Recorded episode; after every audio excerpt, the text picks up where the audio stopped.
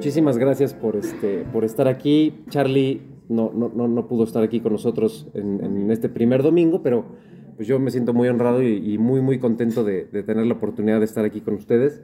Y de verdad espero que, además de que la hayan pasado increíble, este, que hayan disfrutado mucho las fiestas con sus familias, les deseo de verdad a todos y a cada uno lo mejor para este año, pero sobre todo pues que, que logremos completar otro año de la mano de Dios.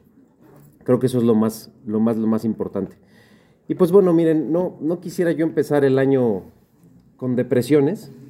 Eh, sin embargo, pues bueno, eh, sabemos que estamos en, momentos y en tiempos complicados, ¿no? Eh, la realidad es que así como van pasando los años tan rápido, no sé de ustedes, pero a mí cada año que pasa se me hace más rápido que el anterior y cuando creo que ya no puede ser más rápido llega el siguiente año y ok, se puede más rápido. Pero conforme este tiempo va pasando así de, así de veloz, también las cosas van empeorando en muchos aspectos. Y también quizás uno se vuelve más consciente de la maldad que vivimos, de cómo va progresando este, pues esta decadencia en la cual pues, la, palabra es muy clara y sabemos que no va a mejorar. Entonces, para todos aquellos que tuvieran la esperanza de que el 2023 pues fuera un año menos malo en muchas de las cuestiones que vimos el año pasado, les tengo una muy mala noticia. No creo que vaya a ser así. No solamente no creo, no Dios, Dios dice que, pues no va a ser así. Esto, a ver, ahí está, ahí está prendido o ahí está prendido. Hacia arriba. Ah, ahí, bueno, bueno, uno, dos, uno, dos. Probando, sí, perfecto. Buenísimo. Pues, eh, pero bueno, Isaías como ustedes bien saben, es uno de mis libros favoritos. Y estoy seguro que muchos compartimos muchos versículos que ahí hemos encontrado aliento. Sin embargo, no. Ay Dios. Ahí. Bueno, bueno, no te preocupes. Uno, dos, uno, dos. Ahí. ¿Me escuchan? Perfecto. Eh, sin embargo, Isaías es, muy interesante porque realmente lo podemos o lo podríamos dividir en tres partes. La primera parte, que es eh, ese mensaje de, de condena del profeta diciéndole al pueblo de Israel, al pueblo de Dios, por qué habían de ser castigados con este exilio, por qué habían de ser castigados con todo lo que Dios tenía preparado para ellos, la infidelidad, la idolatría que había vivido el pueblo de Dios. La segunda parte, que es afortunadamente de lo que vamos a hablar hoy, que es un mensaje de mucho más consuelo, un mensaje en donde el profeta viene a decirles, hey, todo, todo va a pasar. Y cuando esto pase, tiempos mejores vienen. Entonces, afortunadamente ese es el tema del día de hoy, para que no empecemos con depresiones. Ya vendrán más adelante con Charlie. Eh, y la última parte, pues ya es un, son varios mensajes dirigidos también al pueblo de Israel, ya habiendo regresado del exilio, en donde se les alentaba, hey, no te canses, sí vamos a poder reconstruir esto, sí vamos a poder levantar la ciudad de nueva cuenta, vamos a poder tener nuestro templo otra vez. En fin, la realidad es que los mensajes de Isaías a mí me parecen extraordinarios. Ayer estaba yo hablando con, mi hermana, para los que no saben, mi hermana vive en el primer mundo, eh, en Canadá, y, estábamos charlando con ella, este, mi esposa y yo, y pues bueno, empezamos con nuestras depresiones, que ya son, que ya son eh, costumbre, y dentro de ellas hablábamos justamente de lo que vivía el primer mundo, ¿no? Pues, porque uno se pone a pensar aquí, pues sí, estamos en Tlanepantla, no sé dónde no sé dónde nos ubicamos en este instante, pero vemos las noticias, ¿no? Este, hace un par de días, creo que nada alentador. En fin, basta con, con hacerle a la izquierda al teléfono para darse cuenta que no vamos nada bien como sociedad ni como país. Y a veces pensamos que, que pues, la gente en otros países pudiera estar muchísimo mejor que esto. La realidad es que no es así. Les repito, platicamos con ella y nos decía que eh, mis sobrinas se enfermaron hace como un mes, ¿no? Y pobrecitas, llevan, llevan un periodo así como de seis meses, enfermedad tras enfermedad tras enfermedad. Pero lo que nos contaba mi hermana es que para encontrar Tylenol en la farmacia, pues está en chino. O sea, de verdad no hay Tylenol. Y no hay Tylenol infantil. Entonces, pues, tu hijo tiene fiebre, 38 y medio, le va subiendo a 39, eh, y no hay Tylenol, ¿no? y estás en Canadá y no hay Tylenol, hazle como quieras. Me estaba, nos estaba contando que, una, por ejemplo, ella tiene, hay unos problemitas ahorita, tiene una cita con un médico especialista y pues allá el, sistema de salud es, es totalmente del gobierno, el que sea. Entonces le dieron cita con su gastro que para 2024, ah no, octubre de 2023, octubre de 2023. Entonces, pues si te estás muriendo, te sientes muy mal o sientes, presientes que tienes cáncer de colon o algo, pues y estás en Canadá, las cosas no pintan nada bien. Entonces, lo que les quiero decir con esto es, pues no, no estamos, no estamos mucho peor o no están mucho mejor en ningún otro lado. Las cosas, las cosas no van a ponerse mejor. Nuestro sistema, los gobiernos, eh, al final del día todo, todo lo, que, lo que ocupa el control poblacional, perdón, pues no está dirigido pensado para, para mejorar nuestra vida, ni para darnos más días y más felices. Obviamente lo que vemos en redes sociales, lo que vemos en las películas, en las series, pues es todo lo contrario, ¿verdad? Pues hay que tirarle a ser exitosos, hay que tirarle a tener esto, tener lo otro, y entonces así poder vislumbrar algo de felicidad en nuestras vidas. No es sorpresa que pues el, fármaco más vendido sean antidepresivos, ¿verdad? Y ansiolíticos.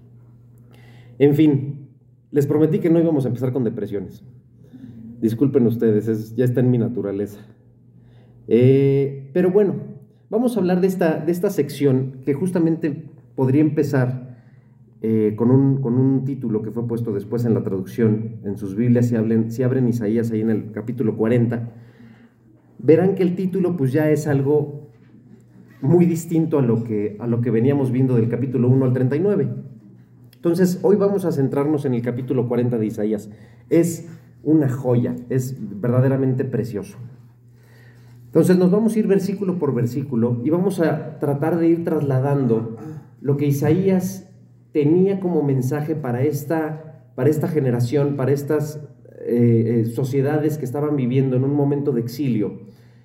Y lo relacioné muchísimo porque, no sé ustedes, pero así me siento muchas veces. Oye Dios, híjole, pues es que uno le está macheteando, uno le está echando ganas y, y, y cuándo, ¿no? Y de repente cuando sientes que las cosas van bien, pues este, que si viene la pandemia, que si viene el revés económico, que si viene los problemas en el trabajo, los problemas con la esposa, los problemas en la familia, enfermedades, etc., lo que ustedes quieran. Y uno, no, no sé ustedes, ¿no? Pero de repente siento que, que pues no sales, no sales adelante y viene otra y viene otra y dices, bueno, Dios, ¿qué onda? Este, algún día vamos a, a tener momentos de paz. La realidad es que fuera de que, de que esta vida no está hecha para, para tener pues, justamente esa tranquilidad que todos esperaríamos. Bien decía Jesús, ¿no? Que en este mundo encontraríamos aflicción. Dios nos puede dar una vida de gozo, sí, pero también tenemos que estar conscientes de algo. ¿En dónde estamos nosotros como cristianos? Si pudiéramos geográficamente localizarnos en uno de estos mapas que antes hacían en la guerra, ¿no? O en las guerras, ¿dónde creen ustedes que nos encontraríamos nosotros como cristianos? Estaríamos cerca de nuestra base, preparados para atacar, estaríamos en la franja, este, ahí en la frontera, en la línea de, de guerra, ¿en dónde estaríamos? La respuesta es terrorífica, estaríamos tras líneas enemigas. Estaríamos del lado del enemigo y definitivamente no viendo, no puedes voltear para atrás. O sea, no sé si se acuerdan de las películas o, o algo que hayan visto acerca del día de, ¿no? Cuando llegan los aliados allá a las, a las costas de Normandía. Y si vieron la de Soldado Ryan, se darán cuenta que pues, en cuanto desembarcaban las lanchitas estas con todos los soldados, no ven a nadie viendo para atrás. No puedes, porque estás justamente traspasando líneas enemigas. Entonces lo que tienes que, lo que, tienes que ver, lo único que te importa es dónde están y hacia dónde vas. Si volteas para atrás, frito nosotros estaríamos ahí. Hace mucho que desembarcaron los barcos en Normandía, en nuestro caso, hace ya algunos años. ¿Y ahorita dónde estamos? Pues ya dentro, ya dentro de esas líneas enemigas, viendo para dónde tenemos que ir. Pero si volteamos para atrás, olvídense, no la contamos. El problema de no ver para atrás es que no vemos si ya viene la ayuda o no. No vemos si ya traemos pelotones de soporte o no. Lo único que vemos es los trancazos que vienen adelante y que está el fuego arreciando y que las cosas están poniendo feas, que el, compañero se está cayendo, se está muriendo, ya nos mataron otros atrás, otros adelante, otros a los lados. No sé si así se sientan, pero en cuanto empezamos a ver cristianos caer, ¿no? Pues así, así lo vemos. El mundo no va a bajar la guardia. O sea, dentro de unos meses no, no va a salir nadie en el gobierno y va a decir, oigan, ¿qué creen? Nos dimos cuenta que la educación cristiana para los niños es lo máximo, eh, sube su rendimiento, sube su felicidad, el niño baja de estrés, además los valores que les imprimen son geniales para una vida futura y entonces nuestra sociedad va a ser eh, más, más, más enfocada a la familia y vamos a poder crecer como, como seres humanos. Por supuesto que no. O sea, todo lo contrario. Todo lo contrario, para los que tenemos niños y están estudiando un, sistema cristiano, sabemos que es cuestión de tiempo que prohíban esto. Ya hay estados de Estados Unidos en donde está, absolutamente prohibido. Ya te voltean a ver raro cuando le dices a algún compañero, este, no, pues es que mis hijos estudian en escuela cristiana. O sea, ¿cómo? ¿De monjas? No. mira, con este sistema y todo. ¿Y qué aprenden? No, pues mira, aprenden de la Biblia. Este, pero ¿cómo? ¿No tienen un baño inclusivo? Porque les tengo que decir que ya hay. O sea, ya hay colegios de niños en donde empiezan en kinder y ya hay baños sin género. Aquí en México, ¿eh? aquí en la Ciudad de México. Entonces, en fin, sigo esforzándome para no deprimirlos. Solo quiero que lo sepan. Sí, exacto, exacto. Entonces, en este sentido, estando geográficamente en esta posición de los enemigos y no pudiendo voltear para ver si atrás viene ya la, ayuda o no, llegan estos mensajes como el de Isaías, porque sí, en efecto, vienen detrás de nosotros, porque sí, en efecto, esto no va a durar para siempre. Ninguna guerra dura para siempre y la nuestra tampoco. Entonces, miren, vamos al versículo 1 que empieza así. Dice, consolaos, consolaos, pueblo mío, dice vuestro Dios. Ya, ya acabó la depresión. Hablad al corazón de Jerusalén, decirle a voces que su tiempo es ya cumplido, que su pecado es perdonado, que doble ha recibido de la mano de Jehová por todos sus pecados. Entonces miren, estos dos primeros versículos nos tienen que dejar algo algo muy claro, que es un mensaje precioso. Primero, te mandan a consolar y te dicen, mira, tranquilo, tranquilo, Dios sabe que esto es una batalla, Dios sabe que estás en una lucha. Y acuérdense que estos mensajes, sobre todo hablando específicamente de Isaías, eran mensajes proféticos para ese entonces y para lo que había de venir. Mucho está relacionado con la segunda venida de Cristo. Entonces, estos mensajes sí son para nosotros. No solamente es algo que se nos ocurre apropiar porque está muy bonito lo que le dijeron a Israel en ese entonces, no. Este mensaje sí estuvo escrito para nosotros, específicamente pensando en esta generación. En la generación que, que se sintiera así exiliada, que se viera tras líneas enemigas y que iba a estar esperando la venida de Dios. Entonces Dios te está diciendo, mira, la vida sí es una lucha. Y miren, como cristianos, ¿cuánto más? O sea, la vida, aunque ustedes no lo crean, la vida de Cristiano Ronaldo también es una lucha. La vida de el influencer que quieran, ¿no? O sea, esta, esta gente que parece, pareciera que, no tiene un problema en la vida, que, todo es lo máximo, que, ¿no? Pues así se ve en la pantalla, pero igual si van y preguntan y hablan con ellos, lo más probable es que pues tomen ansiolíticos y antidepresivos. Pero la parte importante es que esto se acaba. Y miren las palabras específicas y hermosas de Dios. Que dice, ya, su tiempo es ya cumplido, se va, o sea, ya se acabó.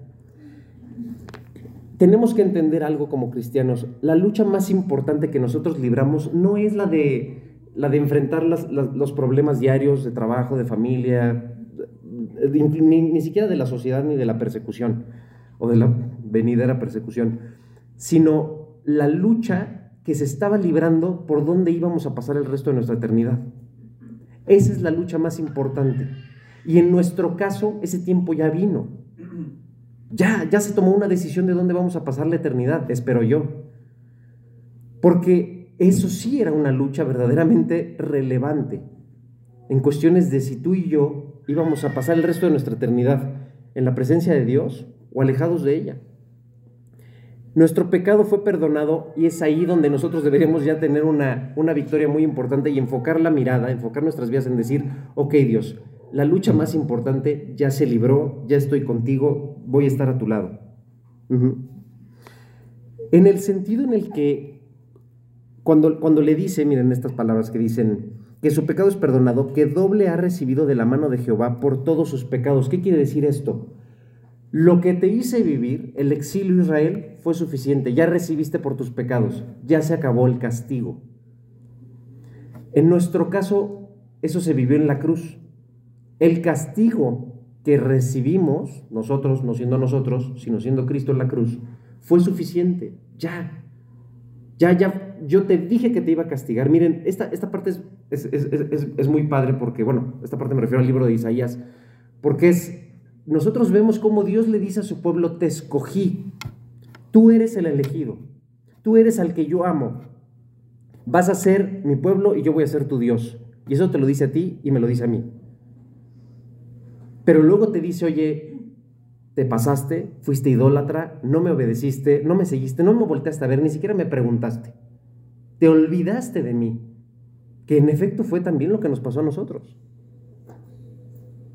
Nosotros nacimos, como ustedes gusten y manden, en las circunstancias en las que ustedes quieran, bajo las creencias y enseñanzas de nuestros padres que ustedes este, dicten, pero al final del día no estábamos volteados a Dios. Y Dios haciéndonos así señas, ¿no? Diciéndonos, oye, aquí estoy, yo te hice, te amo, quiero tener una relación contigo. Al final del día nosotros seguimos en nuestra vida, nos encontramos con circunstancias muchas veces, estoy seguro que muchos de aquí, que nos obligan a voltear al único lugar que queda, que es para arriba. No, cuando te estás ahogando, ¿para dónde volteas la cabeza? No te ahogas en desesperación y bajas, ¿verdad? Pues no. Subes la cabeza para ver si encuentras un gramo de oxígeno. De la misma manera la vida, ni siquiera porque Dios quiera, la vida tiene ese tipo de circunstancias porque así es. Aquí nos tocó.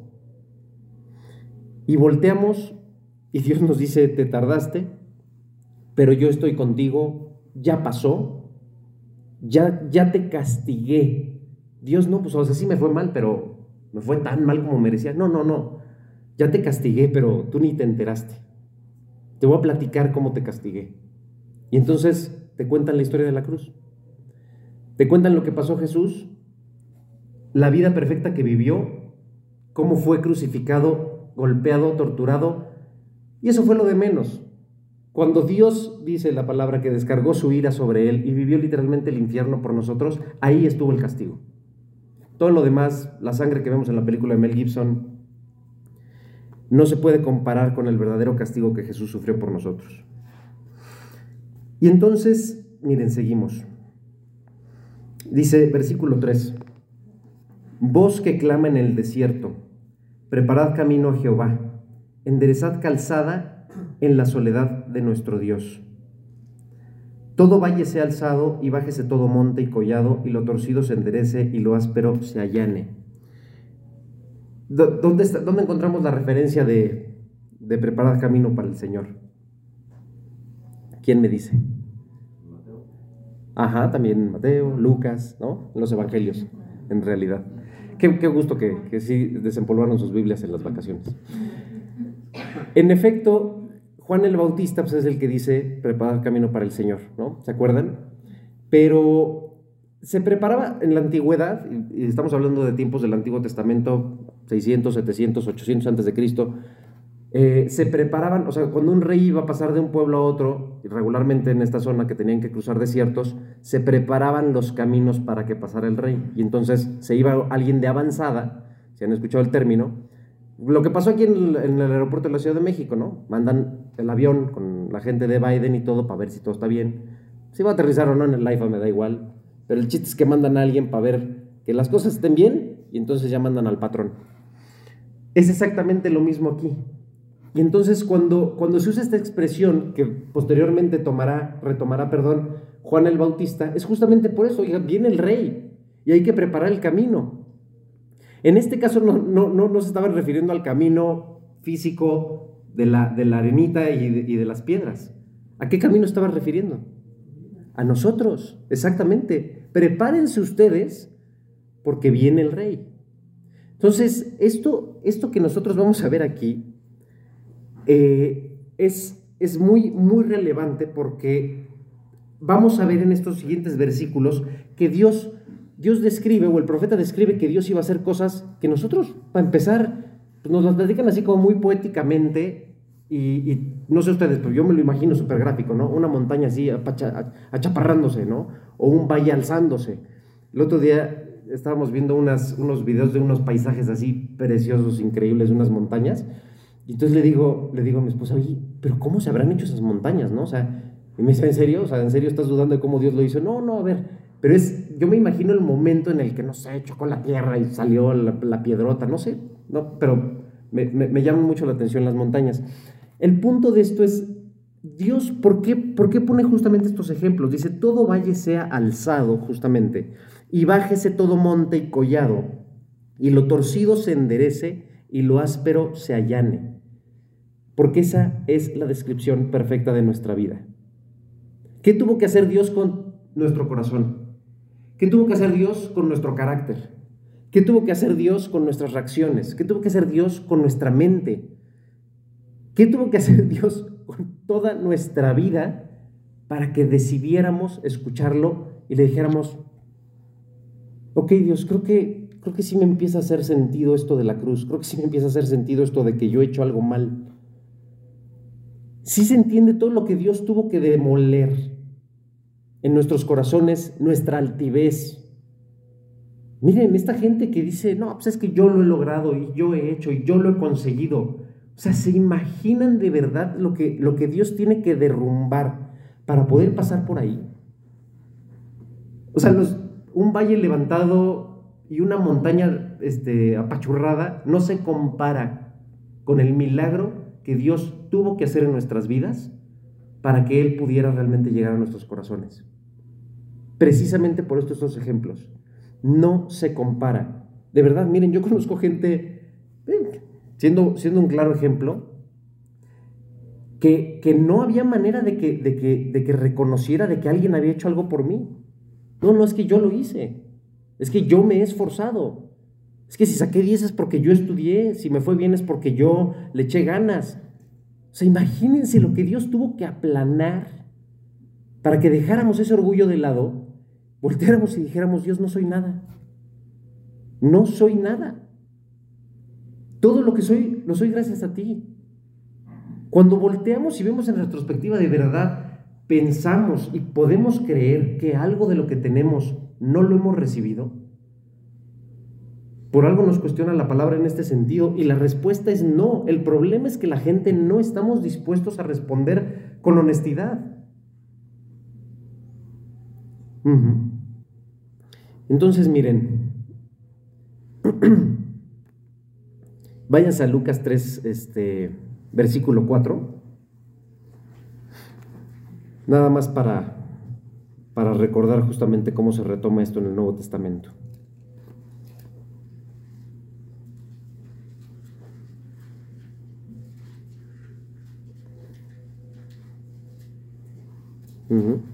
A ver quién me lo lee por acá.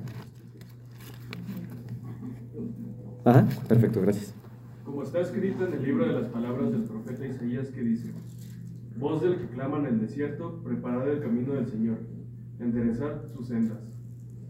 Exactamente, y si se fijan, Juan el Bautista, o bueno, se, se retoma en este pasaje en Lucas, solamente en resumen, enderezad vuestras sendas, o sea, endereza el camino.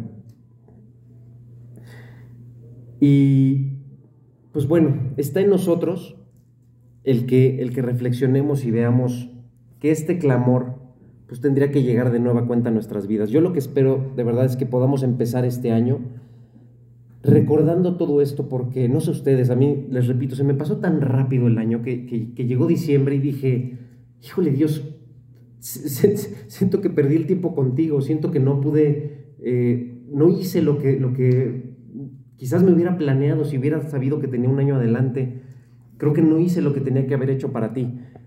Y, pues bueno, siempre, siempre uno reflexiona, ¿no? Y, nos ponemos a pensar que, pues no tenemos la vida comprada, que lo que vivimos es el hoy, pero realmente se nos, se nos va.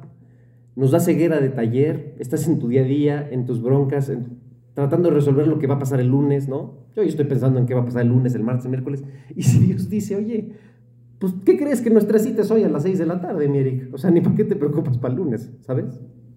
Pero, pero así somos, así es el ser humano.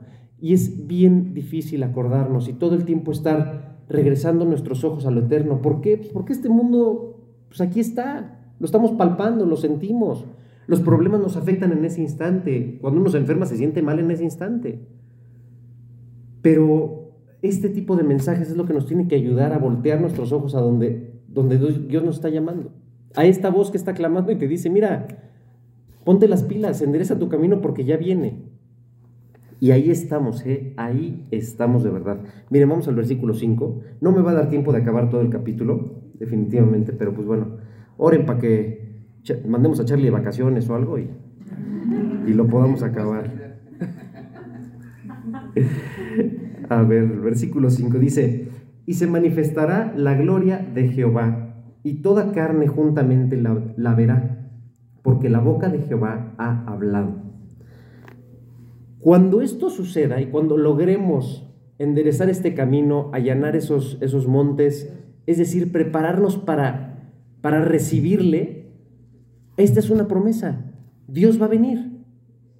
Y entonces sí, cuando esto esté preparado, muchachos, se va a manifestar la gloria de Dios. ¿Quién me dice cómo se manifiesta la gloria de Dios? Tenemos referencias en Apocalipsis, tenemos referencias este, en otros versículos de Isaías, tenemos referencias, por supuesto, en el Nuevo Testamento, en Evangelios. ¿Quién me dice cómo, cómo vamos a ver la gloria de Dios revelada? Netflix hizo su chamba en diciembre.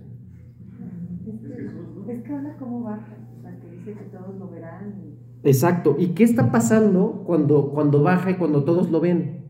Están pasando dos cosas muy importantes. Una es la que más nos atañe y nos importa y nos debería de quitar la consternación y el, sufrimiento que estamos viviendo, que es salva y rescata a su gente. En el momento en el que, la gloria de Dios se manifiesta, aparta a los suyos. Y pasa otra cosa, no sabemos cronológicamente si es antes, después, durante, etcétera, ahí cuando llegamos le preguntamos, pero pasa otra también muy relevante y por lo contrario horrible, que es el juicio. En ese momento en el que, en el que la gloria de Dios se manifiesta, dice Apocalipsis, que ahí sí, ahí sí, ya los que, los que dijeron no, ya valió. Ya valió, se les acabó el tiempo y viene un juicio terrible y sobre todos y cada uno de los seres humanos. La ira de Dios es desatada, ¿sí? Y entonces sí se deja ir Dios con todo lo que traía para todos. Para con sus hijos, salvación y protección.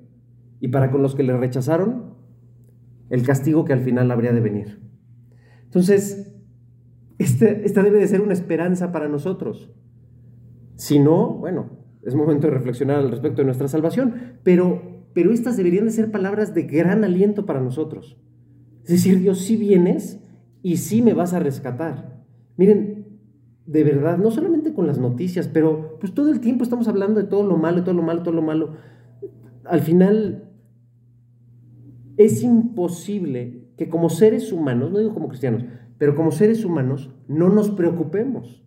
Y que si la tasa de interés, y que si la recesión, y que si los países, y que si esto, y que si me va a alcanzar, y que si no, es natural. Pero esto es lo que tenemos que estar poniendo atención y repetirlo y meditando en la palabra de Dios de día y de noche, sabiendo que Dios va a tener cuidado de sus hijos. No es que entonces le echemos la flojera y no trabajemos y entonces todo va a salir bien de todas maneras. No. Quiere decir que Dios sabe que vienen momentos difíciles y nos va a guardar. Y en el momento en el que se manifieste su gloria, en el momento en el que Dios traiga ese juicio, nos va a guardar. En eso tenemos que estar seguros y tenemos que poner nuestra esperanza ahí, porque si no, pues de verdad, sumémonos al, consumo de los, de los antidepresivos. Dice versículo 6, voz que decía, da voces.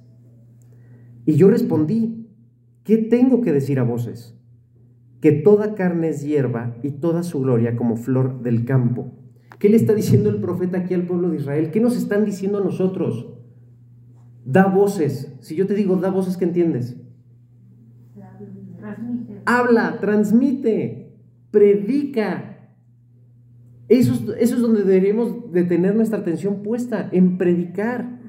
Miren, no sabemos cuánto tiempo quede, no, da igual. No sabemos si nosotros la armemos para las 6 de la tarde. Entonces, ¿qué tenemos que estar haciendo? Tenemos que estar esparciendo la palabra de Dios, tenemos que estar, miren, somos la inyección, somos la medicina. Y si nosotros no la transmitimos, no hay manera en la que nadie tengamos esperanza. Literalmente Dios nos encargó, nos dejó la chamba, nos delegó esa responsabilidad. Y tenemos una responsabilidad y la palabra dice que se nos va a demandar esa sangre. Si no estamos tomando esto en serio, de verdad, va a llegar otro año, va a llegar diciembre, vamos a decir, no, Dios, pues es que me enfoqué en otras cosas. ¿Y cuánta gente no perdimos en el camino? No, no quiero decir que si falleció o no falleció, quiero decir cuánta gente en ese año no tomó una decisión. No sabemos. No sabemos si con la persona con la que venías o la persona que vas a ver hoy en la tarde o mañana lunes, ese, ese es el día de su decisión. Y ya, y tal vez viva otros 3, 4, 5, 10, 85 años. Pero ese día tomó su decisión. Y ese día nosotros fuimos responsables. Si nosotros queremos ser verdaderos instrumentos de, de Cristo, estamos recibiendo un llamado. Y no podemos ignorarlo, no debemos ignorarlo. Este llamado es a predicar. Miren, del versículo al 6 al 8, realmente ese es el mensaje. Fíjense, vamos a leerlo otra vez. Dice, vos que decía, da voces. Y yo respondí, ¿qué tengo que decir a voces? Que toda carne es hierba y toda su gloria como flor de campo. Es decir, enfócate en decirle a la gente que no vamos a estar aquí para siempre. Enfócate en decirle a la gente que sí hay un final. No solo de la batalla, sino de esta vida. La hierba se seca y la flor se marchita, porque el viento de Jehová sopló en ella. Ciertamente como hierba es el pueblo. Sécase la hierba, marchítese la flor, mas la palabra del Dios nuestro permanece para siempre. No, no estamos aquí para siempre. La palabra de Dios sí, y la palabra de Dios dice que viene ese juicio, que viene ese fin. Al final del día, si, a, estas alturas no vemos que la vida es efímera, estamos en graves problemas. Salud. La vida sí es efímera, nuestros sueños, nuestros anhelos, nuestras ganas, nuestra fuerza se acaba. Pero la palabra de Dios permanece. Y es en eso en lo que tenemos que estar basando nuestro día a día. Luego, versículo 9. Súbete sobre un monte alto, anunciadora de Sión. Levanta fuertemente tu voz, anunciadora de Jerusalén. Levántala no temas, di a las ciudades de Judá, ved aquí al Dios vuestro. O sea, fíjense cuántos versículos dedica el profeta a alentarnos. alentarnos y Dios, poniendo palabras exactas en su boca, nos dice algo muy importante, no temas. ¿Por qué Dios, por qué Dios nos diría que no temiéramos si no hay nada que temer? No, no, si hay que temer. O sea, si hay cosas para temer sí va a haber cosas que nos van a dar miedo, sí va a haber cosas que se van a poner color hormiga. Por eso Dios nos está diciendo no temas. Entonces desde ahí sabemos que las cosas no van a estar tan padres. Pero es por eso que nos debemos alentar, porque Dios es el que te está diciendo no temas. No es tu cuate, no es tu primo, no es tu guarura, es Dios. Y Dios te está diciendo yo voy detrás de ti. Si estás tras líneas enemigas, Mira, ni siquiera te puedo enseñar el mapa en dónde estás y ya vamos a llegar, si no vamos a llegar, pero tú debes de saber que sí vengo atrás de ti y que las cosas se van a seguir poniendo feas. Entonces, este, este, aliento y esta, estas palabras de, de ánimo para hacer lo que tenemos que hacer, creo que son palabras muy relevantes para que nosotros tomemos desde principio de año y realmente podamos cumplir con nuestro ministerio y nuestro propósito. Eh, dice versículo 10, He aquí que Jehová, el Señor, vendrá con poder, y su brazo señoreará. He aquí que su recompensa viene con él, y su paga delante de su rostro. Como pastor apacentará su rebaño, en su brazo llevará los corderos, y en su seno los llevará pastoreará suavemente a las recién paridas. Entonces, Dios nos está dando un mensaje muy alentador, muy gráfico, ¿sí? que las cosas van a estar rudas, las cosas van a poner muy interesantes, pero ¿qué dice? Va a venir con poder y su brazo señorará. Miren, esa parte, justamente, váyanse a, a Éxodo 8, 19, rapidísimo, y alguien más a 9, 15.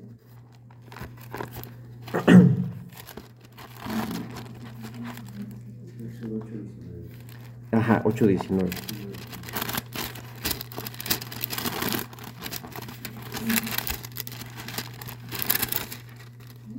8.19.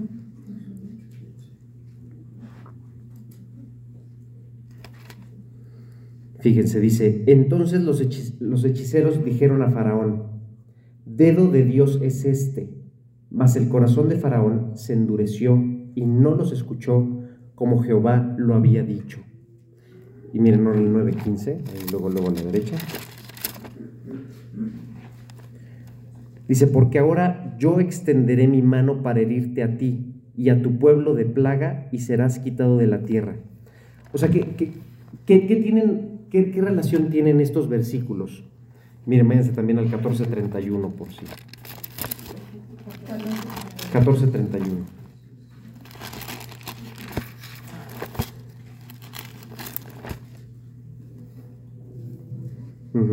Y vio Israel aquel grande hecho que Jehová ejecutó contra los egipcios, y el pueblo temió a Jehová, y creyeron a Jehová y a Moisés su siervo. Este poder, ¿qué se representa en estos tres versículos o qué tienen en común? Este poder de Dios, el dedo de Dios, como lo llaman los hechiceros de Egipto, sí, es mucho de lo que, de lo que puso a la gente realmente a ver quién era Dios y de quién estaban hablando cuando vinieron estas plagas. Los hechos milagrosos de Dios son lo que muchas veces nos hace voltear a verlo, a entenderlo y a creerle. Y dice así el último, y creyeron a Dios. ¿Qué hecho más milagroso necesita alguien que su vida, que nuestra vida? Quien nos conoció sabe que somos producto de un milagro, tal cual. Los que nos conocimos ya aquí en buena onda, pues decimos, ah, pues seguro Carlius era siempre bien buena onda en su vida, ¿no? Tiene cara de linda. ¿Y qué tal que Carlius me dice, no, hombre, mire, me hubieras conocido a los 18? Al final del día, esta transformación que vemos hoy en nuestras vidas es el acto milagroso que mucha, mucha gente necesita para creer. Créanme, de verdad. Bueno, déjenselo a nuestras familias, ¿eh? Déjenselo a nuestras familias. Si nos conocían estos hechos de poder de Dios y que así van a venir, además en ese, en ese momento en donde Dios manifieste su gloria, estos hechos, estas plagas, o sea, van a ser una caricatura comparada con lo que viene. Y entonces sí la gente va a decir, oh, oh, ahí viene Dios. Entonces miren, ¿Cuál es el consuelo? Que como el versículo 11 dice, como pastor los va a guiar y los va a apacentar. Y habla, y habla específicamente, fíjense qué, qué amor el de Dios, que dice al final del versículo 11, pastoreará suavemente a las recién paridas. O sea, a los recién convertidos los va a cuidar muchísimo, los va a cuidar con mucho amor, pero está hablando de sus ovejas. Dios en medio de todos, de todos estos hechos que se van a, que se van a desencadenar, Dios habla como pastor, así como ese líder en el que, en el que quizás vimos reflejado un David, o de todas las, las, historias que contaron en el Nuevo Testamento, en los Evangelios, de cómo los pastores y cómo Jesús en esas parábolas del buen pastor y todo esto habla de, no solamente de ese liderazgo, sino de ese cuidado y de ese amor que tiene por sus ovejas. Es el buen pastor que da su vida por las ovejas, tal cual como lo hizo Jesús. Entonces, imagínense que 700, sí, más o menos, ¿no? Isaías, 700 años antes de Cristo, ya se estaba hablando tal cual de ese pastor cuidando a nosotros esas ovejas. Y después que Jesús retome justamente esos pasajes horas antes de morir, diciéndoles, el buen pastor da su vida por sus ovejas. Eso es, eso es lo que nosotros debiéramos estar dando en altas voces, como dice aquí, y desde un monte alto. ¿Por qué desde un monte alto? Pues porque si puede más gente escuchar desde ahí, pues ahí súbete. ¿Dónde es donde más gente puede ver tu testimonio? ¿Dónde es donde más gente le puedes compartir y puedes influir? Estamos, todos estamos aquí. Todos los que estamos aquí hoy, estamos porque Dios nos hizo personas de influencia en donde estemos. Nadie es cristiano chico.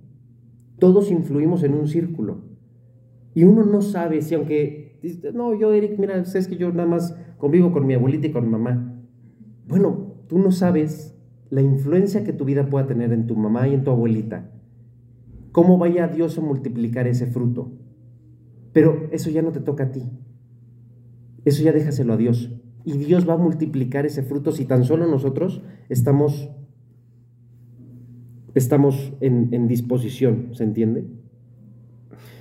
Depende de Él, afortunadamente. Miren, versículo, versículo 12, yo creo que me voy, voy a tratar de ir rapidísimo. Fíjense el, subtítulo, el incomparable Dios de Israel. ¿Quién midió las aguas con el hueco de su mano y los cielos con su palmo?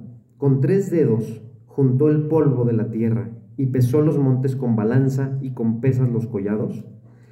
¿Quién enseñó al Espíritu de Jehová o le aconsejó enseñándole? ¿A quién pidió consejo para ser avisado? ¿Quién le enseñó el camino del juicio o le enseñó ciencia o le mostró la senda de la prudencia? ¿Quién, quién se acuerda de otro momento de este, de este tipo de cuestionamiento? Exacto, exactamente. En el libro de Job también se cuestiona quién le enseñó a Dios. ¿Se acuerdan cuando le ponen esta este, reverenda golpiza al pobre de Job, ya a sus amigos, como si, como si lo hubieran necesitado, ¿no? Pero pero justamente este cuestionamiento, a ver, tú le vas a venir a enseñar a Dios. ¿Por qué, ¿Por qué el profeta está reclamando esto? Al pueblo de Israel, por nuestra incredulidad. Salud. Este mensaje justamente es para nosotros como cristianos. ¿Qué no sabes quién es Dios? O sea, tú que crees en Cristo, tú que crees en Dios, tú que te hincas y le oras, ¿no sabes quién es Dios? ¿No sabes lo que hizo? Desde el principio y hasta el fin Él es. Y perdemos perspectiva de quién es Dios, no solamente en la foto completa, pero más importante en nuestras vidas. Cuando perdemos perspectiva de quién es Dios en nuestras vidas, nuestra brújula, miren, como si nunca hubiera existido, y entonces empieza la oveja a dar de tumbos por todos lados, obviamente sale del redil, ya se fue al barranco, no sé si han visto ese video, está buenísimo, perdón, pero de, una, persona, creo que es un niño o algo así, que está sacando una oveja porque se fue así una zanja, hagan de cuenta que la, tierra como que se medio separó, se hizo una zanja en medio, y entonces está la ovejita así de pompas, ¿no? Porque se fue, se fue de, boca, y entonces la sacan, no lo han visto, está increíble, la sacan, y entonces corre la ovejita, da tres saltos y brinca de nuevo en la zanja. Se queda igual. Y se queda igual.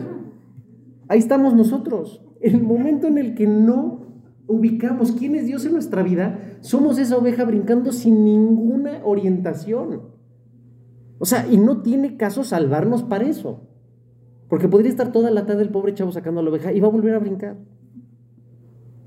Y muchas veces nosotros como cristianos, cuando, cuando nublamos esa parte de nuestra visión, así estamos. Imagínense el ridículo que hacemos, no nomás con las otras ovejas, ¿no? que por supuesto están pitorreas de la risa, pero con las que no están en el redil, ¿qué decir? No, pues que la role, ¿no? Así nos vemos. Así nos vemos.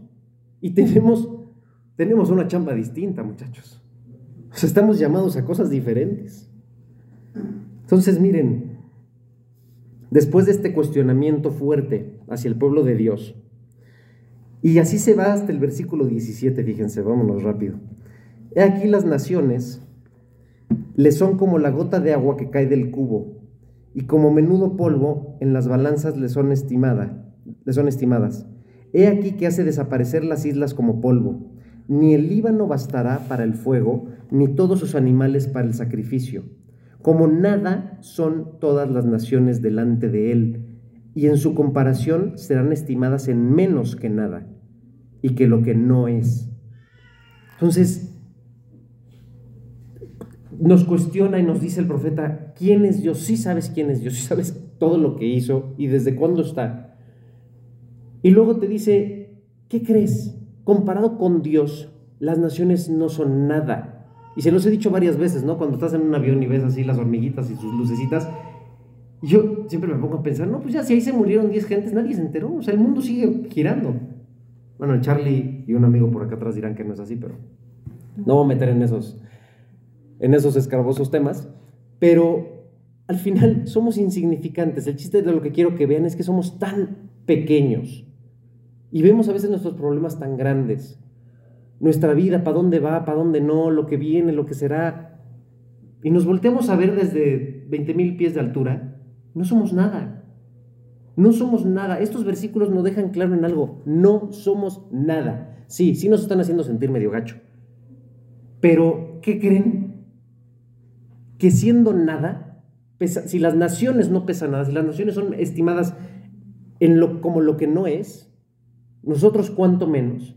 Y aún así tenemos algo tan increíble como, porque de tal manera amó Dios al mundo, que ha dado a su Hijo unigénito.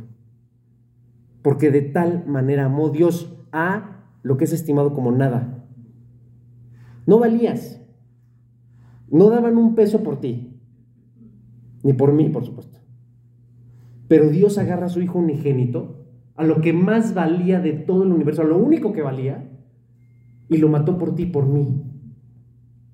Lo hizo padecer, lo hizo sufrir, lo torturó, porque tú, así como hormiguita insignificante, Dios te amó demasiado, porque de tal manera amó Dios al mundo. Nuestro valor, dirían los matemáticos, tiende a cero. Y Dios nos imprime un valor infinito al haber pagado la sangre de su Hijo por nosotros. Dice, ¿a qué pues haréis semejante a Dios? ¿O a qué imagen le compondréis? Entonces esto ya es el colmo, ¿no? Si sabes quién es Dios? si sabes cuánto vales? Lo que hizo por ti. Y entonces ¿Quieres reducir a Dios a una imagen? ¿Quieres reducir a Dios a un, un muñequito? Y entonces cuestiona esta idolatría, fíjense. El artífice prepara imagen de talla, el platero le extiende el oro y le funde cadenas de plata. ¿Qué está diciendo aquí? A ver, esta gente que está con sus ídolos, no están escatimando, muchachos. Le están poniendo billete, le están poniendo lo que vale. Le están poniendo oro, le están poniendo plata, le están poniendo alhajas. No están escatimando en sus ídolos. Incluso el pobre, el pobre escoge para ofrecerle madera que no se apolille. Se busca un maestro sabio que le haga una imagen de talla que no se mueva. En otra traducción en la Biblia de las Américas dice, creo, este, algo así como que esté firme. Haciendo referencia quizás a cómo, cómo la estatua de Dagón queda totalmente destruida cuando ponen ahí el arca, ¿se acuerdan? Pero la gente, la gente que tiene no escatima y pone en sus ídolos, pone el valor que ellos le dan al ídolo y aún el pobre lo que no tiene lo pone. ¿Cuánto ponemos nosotros? No me quiero referir a las ofrendas del domingo, ¿eh? ¿Cuánto ponemos nosotros? ¿Cuánto valor ponemos nosotros en nuestro Dios? ¿Cuánto valor ponemos nosotros de nuestra vida, de lo que valga para ti para mí? en Dios? ¿Cuánto confiamos en sus manos? No sé, pero es una muy buena reflexión para que este año pongamos lo que vale de nuestra vida en Él, ¿no creen? Dice 21, ¿no sabéis, no habéis oído, nunca os lo han dicho desde el principio? O sea, a ver, ¿no se los habían dicho muchachos? Fíjense, en Isaías, no es cierto, Salmos, Salmos 147, 4. No, no, no, discúlpenme, discúlpenme, estoy, estoy yéndome más adelante. Vamos a. Mira, ya me perdí. ¿Qué estábamos? ¿21? Sí. Han sido, eh, nunca habéis sido enseñados desde, la que, desde que la tierra se fundó. Luego dice el 22, Él está sentado sobre el círculo de la tierra este va dirigido al Rodex, cuyos moradores son como langostas. Él extiende los cielos como una cortina, los despliega como una tienda para morar. Él convierte en nada a los poderosos y a los que gobiernan la tierra hace como cosa vana. como si nunca hubieran sido plantados, como si nunca hubieran sido sembrados, como si nunca su tronco hubiera tenido raíz en la tierra. Tan pronto como soplan ellos, se secan y el torbellino los lleva como jarasca. ¿A qué pues me haréis semejante o cómo me compararéis? dice el santo. Sí, sí se entiende esta, este ímpetu en recalcar la importancia, la figura de Dios y cómo no la podemos comparar con nada que nosotros idolatremos. Recuerden que a pesar de que el, mensaje está dirigido a este tipo de, de, imágenes, de talla, de todo, y la, la, la imagen que nos hace ver Isaías es justamente esta parte idólatra hacia los ídolos, recuerden que también nosotros como cristianos, porque este, este mensaje estaba dirigido al, pueblo de Dios, está dirigido a todas aquellas cosas que nosotros ponemos valor y que no necesariamente son una imagen. Entiéndase el trabajo, entiéndase el dinero, entiéndase nuestra familia, entiéndase nuestra salud, etc. Entonces dice, eh, ¿qué me quedé? ¿25? Sí, 26, perdón. Levantad en alto vuestros ojos y mirad quién creó estas cosas. Él saca y cuenta su ejército, a todas llama por sus nombres, ninguna faltará Tal es la grandeza de su fuerza y el poder de su dominio. ¿A qué se está refiriendo Dios aquí? A, esta, a estas que llama por sus nombres. ¿A qué se refiere? Las estrellas. ¿Y, quién me dice una, una referencia a las estrellas en la Biblia? ¿Qué son igual las estrellas en la Biblia? Exactamente, de los hijos de Dios. Ahí sí, miren, váyanse a Salmos 147, 4. Y, les voy a decir por qué Dios hace este, esta, esta especificación de que les llama por su nombre. Porque es tal el poder de Dios, es tal la grandeza de Dios, que incluso estos dioses con D minúscula fueron creados y llamados por Dios. ¿Qué quiere decir que fueron llamados? Que Dios les puso su nombre. Y si Dios les puso su nombre, ¿quién fue antes? Pues Dios, ¿no? Y es por eso que hace esta, que hace esta referencia. A ver, ahí tienen este, Salmo 147, 4. A ver, ¿me lo lees, mi eh, él cuenta el número de estrellas. A todas ellas llama por sus nombres. Exacto. Entonces, fíjense desde cuándo ya estábamos hablando de exactamente lo mismo. Bueno, me voy rapidísimo ya para acabar con esto. Ya, perdón, perdón, perdón. Entonces, miren, me voy a saltar que fue 27. Mm, ok.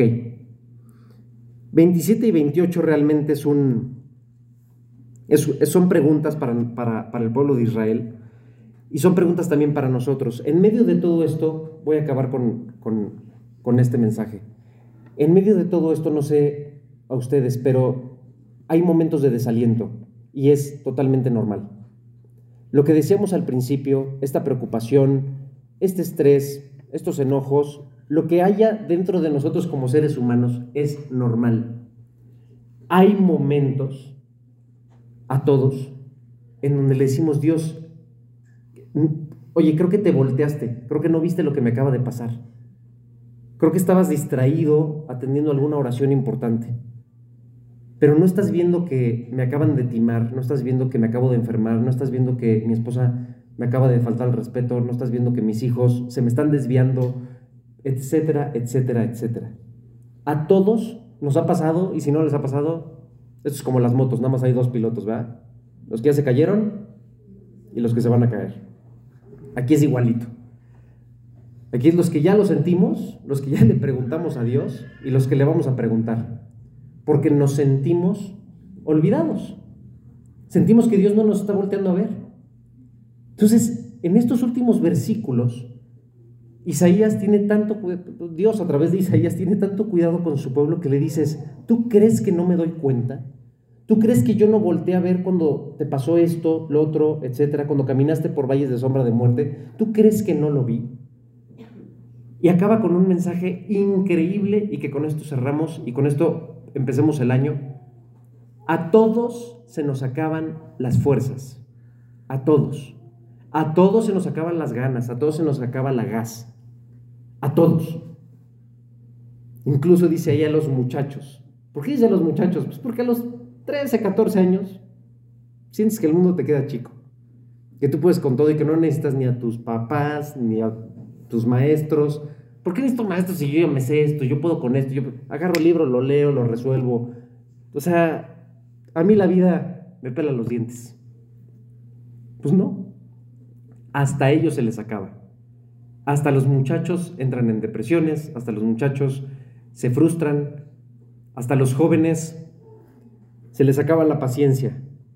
Y Dios acaba con este versículo increíble y que espero que sirva de regalo de año nuevo para todos nosotros. Pero los que esperan a Jehová tendrán nuevas fuerzas, levantarán alas como las águilas, correrán y no se cansarán, caminarán y no se fatigarán. No solamente Dios nos va a dar las alas para volar por encima de nuestros problemas y de nuestras aflicciones, de lo que nos aqueja. Dios dice, sí, sí vas a correr, sí vas a tener que caminar, pero no te vas a cansar. No te vas a cansar porque las, las fuerzas no las vas a obtener de ti. Las fuerzas las vas a obtener de tu Dios, los que esperan en Jehová. Y yo estoy seguro que aquí nosotros, esta iglesia G316 satélite, esperamos en Jehová. Y esperemos así, de verdad, no solamente su venida, esperemos su rescate, esperemos su protección, esperemos su misericordia todos los días. Si ya la regaste este año, bienvenido al club, yo también. ¿Y estamos a qué? ¿Ocho?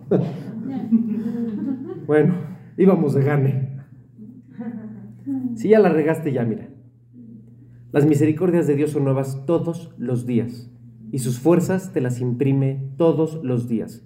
Lo único que importa es que todos los días nos levantemos, nos pongamos a cuentas con Dios y le digamos, Dios, necesito más batería, necesito más pila, necesito más gas, porque sigo otras líneas enemigas. Y el fuego enemigo no cesa.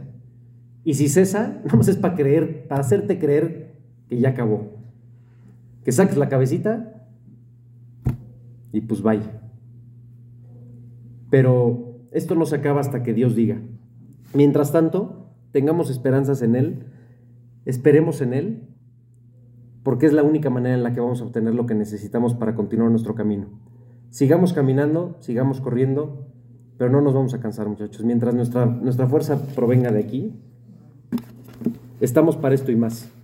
Y que vengan los años que Dios decida. Bueno, pues vamos a orar. Dios, cuántas gracias te damos por este hermoso día. Gracias de verdad por la oportunidad que nos das de regresar a escuchar de tu palabra, Señor. Gracias por nunca habernos dejado, por todos los días caminar de nuestra mano, no solamente lo que fue el año pasado, Dios, sino cada instante de nuestras vidas que tú nos permites vivir.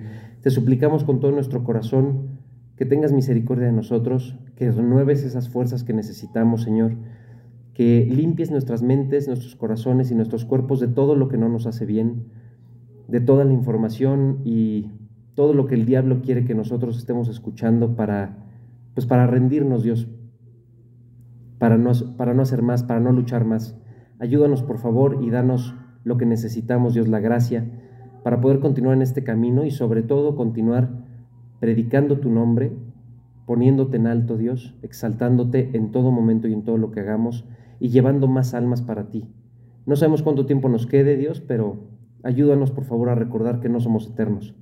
Ayúdanos a recordar que somos como la hierba del campo y que sea, seas tú, Señor, sea tu mano y sea tu gracia la que nos guíe todos los días. Por favor, guarda a Charlie, a su familia, Dios, a todos y cada uno de los que estamos aquí, las familias que representamos y a los que no pudieron venir. Guarda tu iglesia, Dios. Prospéranos siempre. Te lo pedimos en el nombre de Jesús. Amén.